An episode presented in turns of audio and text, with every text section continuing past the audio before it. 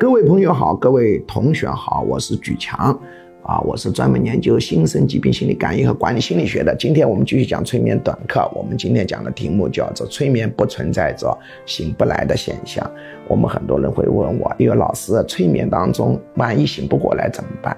首先，催眠它就不是睡眠，这也要搞清楚。什么叫催眠？催眠就是潜意识沟通，是意识收在潜意识沟通。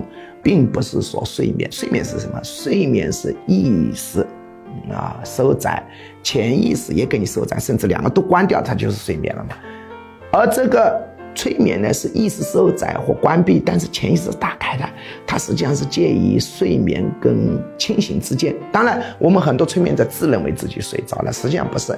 你看呢，他虽然自己评价自己睡着了，可是我们在催眠上他跟他进行沟通互动的时候，他是有反应的，叫他举手就举手，叫他有反应就反应，说明他并没有完全关闭潜意识啊。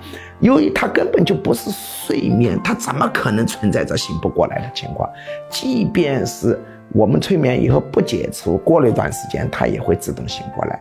不要相信电视、杂志、电影里面吹嘘的那种啊非正规的催眠，那根本就不存在。他们那个催眠说的神乎其神，眼睛看一眼他就倒了，有没有？实际上是不存在的。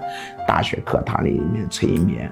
没有这种神怪的东西啊，就像这个体育大学里面的武术系，那跟金庸里头的这个啊武林高手可不一样。金庸的武林高手，梆一个内功上去啊，天上月亮都会炸掉的啊，没这功夫的。